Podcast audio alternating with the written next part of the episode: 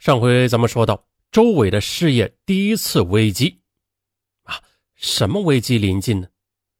由于药品市场供大于求等原因，几种原本紧销的药品反而滞销，甚至是出现了亏损。虽然王华每个月都拿着收支报表给周伟看，但医药行业摸爬滚打了十几年的周伟也开始犯了嘀咕。其他药品生意都还顺利。那为什么这几个市场紧销的品种反而不能盈利呢？难道真的像王华说的那样，仅仅是回扣公关费用高和各家企业恶性降价竞争导致不能盈利吗？如此下去，怎么走出这种入不敷出的怪圈啊？周伟从账本上查不出王华有任何瑕疵，私下他询问业务员，得到的结果并没有发现王华私吞货款。那可如果断货就断了关系，硬撑下去也不是办法。周伟一下子也没了招了，无奈之下，他只好找到王华推心置腹的商量应对的策略。而王华微微一笑，胸有成竹，他立即提出了公司进行股份制度改革的建议。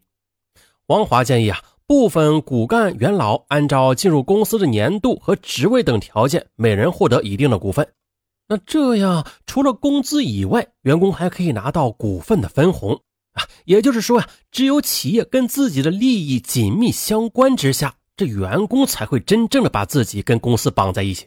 哎，王华的这个建议似乎是无懈可击的，并且得到了公司大多数人员的赞成。那面对全体员工纷纷举起的手，周伟不可能全盘否决。可是，按照王华的建议。那周伟的私人公司将被他自己从贫困土地上拉出来的人分掉一小半，而在这些股份的分配中，王华无疑是最大的受益者。可此时，考虑到事业发展的周伟并没有考虑更多，毕竟呢，自己仍然占有这个公司百分之八十以上的股份呢。那公司只有引入现代企业理念才能做大呀。于是，周伟便采纳了王华的建议。此后，周伟成为公司的董事长，而王华则变成了总经理，拥有公司百分之八的股份。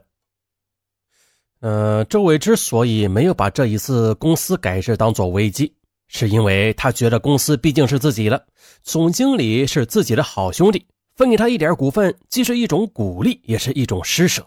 而自己是董事长，财务大权不会旁落，那钱自然也不会装到别人的兜里。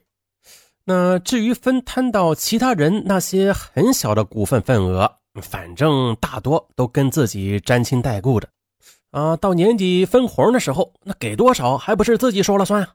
所以周伟根本就没有放在心上。可是他没有想到的是，这是王华第一次向他发难。其实周伟不清楚的是啊，在他带着王华这些亲友来到北京时，王华他们是打心眼里边感恩戴德。进京之前，对于周伟提供给他们这些个人生活飞跃的平台，他们是可望而不可及的。可是当时那些洗掉腿上的泥巴、穿上皮鞋的亲友登上京城大舞台后，随着眼界的开阔和社会地位的转变，他们对周伟的态度也开始了转变。刚开始的，周伟得到的是施舍的快感。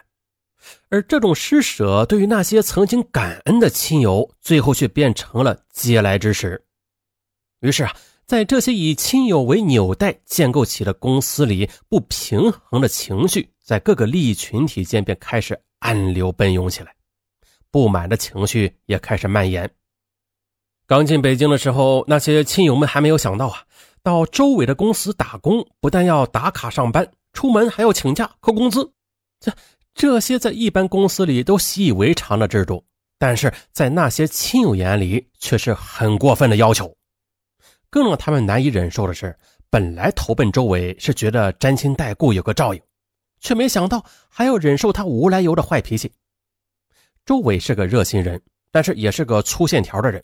在他看来，在北京给亲友们一份工作，用自己的羽翼庇护他们，已经是很对得起他们了。再加上彼此是亲友，甚至是下辈的子侄儿啊，骂他们几句也能接受，毕竟都是自家人嘛。所以啊，在公司里，周华对王华和亲友反倒是没有对其他员工那么客气，这也包括王华从老家带来的亲友。王华的一个远方侄子听说王华在北京当了总经理，他找到王华，想到大城市见见世面，赚些大钱。王华无奈之下，硬着头皮找到了周伟，没想到周伟爽快的答应了。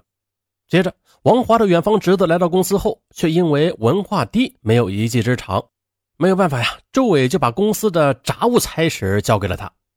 可干这个活儿，天不亮就要起床打扫卫生，接着就去买早餐。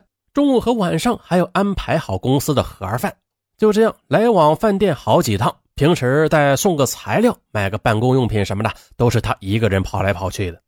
啊，天气好的时候还罢了，可一旦刮风下雨的啊，在暖和的被窝里，这哪里起得了床啊？于是就睡过头了，或者中午赶不回来，所以他经常的耽误大家吃饭，这让很多人有意见。可每逢这时，火爆脾气的周伟总是忍不住骂他一顿。再后来，周伟干脆取消了他负责伙食的资格，只让他在外边跑腿工资呢也是由一千元降为八百元。再就是有一次，周伟让他出去买文件夹，而他却买回来一堆档案盒，这一下气得周伟不问青红皂白的就是一顿臭骂。王华的侄子刚回一句嘴。正在气头上的周伟居然抱起档案盒，狠狠地甩在了王华侄子身上。王华呢，当时也是气愤不已，他立即就赶侄子回了老家。王华表面上也没有说什么，但是他却对周伟积蓄了满腹的怨气。每个私企老板都喜欢按照自己的喜好方式来管理自己的公司，而周伟啊，他不但是对自己的亲友颐指气使。对应聘来的员工，只要有毛病，通常都是毫不客气的辞退。安徽籍的李志刚在周伟的公司干了不到两个月，因为办理一次业务时失误，让公司亏了钱，周伟立即将李志刚赶走了，一分钱的工资都没有开。而李志刚正是王华招聘来的，最后呀，一时找不到工作的李志刚从王华那里拿了二百块钱。这才勉强找了个地下室住下，之后才找到了工作。由此，李志刚感激王华，却恨上了周伟。呃，话再说回来，如果仅仅是周伟的坏脾气，这王华还能接受。可是，王华是无论如何也接受不了的是周伟的生活和待人接物的方式。比如啊，来到北京不久后，当时连女友都没有的王华。第一次跟着周伟开车到一所艺术学院门口去接一位刚刚下课的女孩时，周伟竟然毫不顾忌的在王华的面前跟那个女孩打情骂俏的，这深深的刺激了王华。那一次，王华知趣的离开后，坐了公共汽车回到了公司。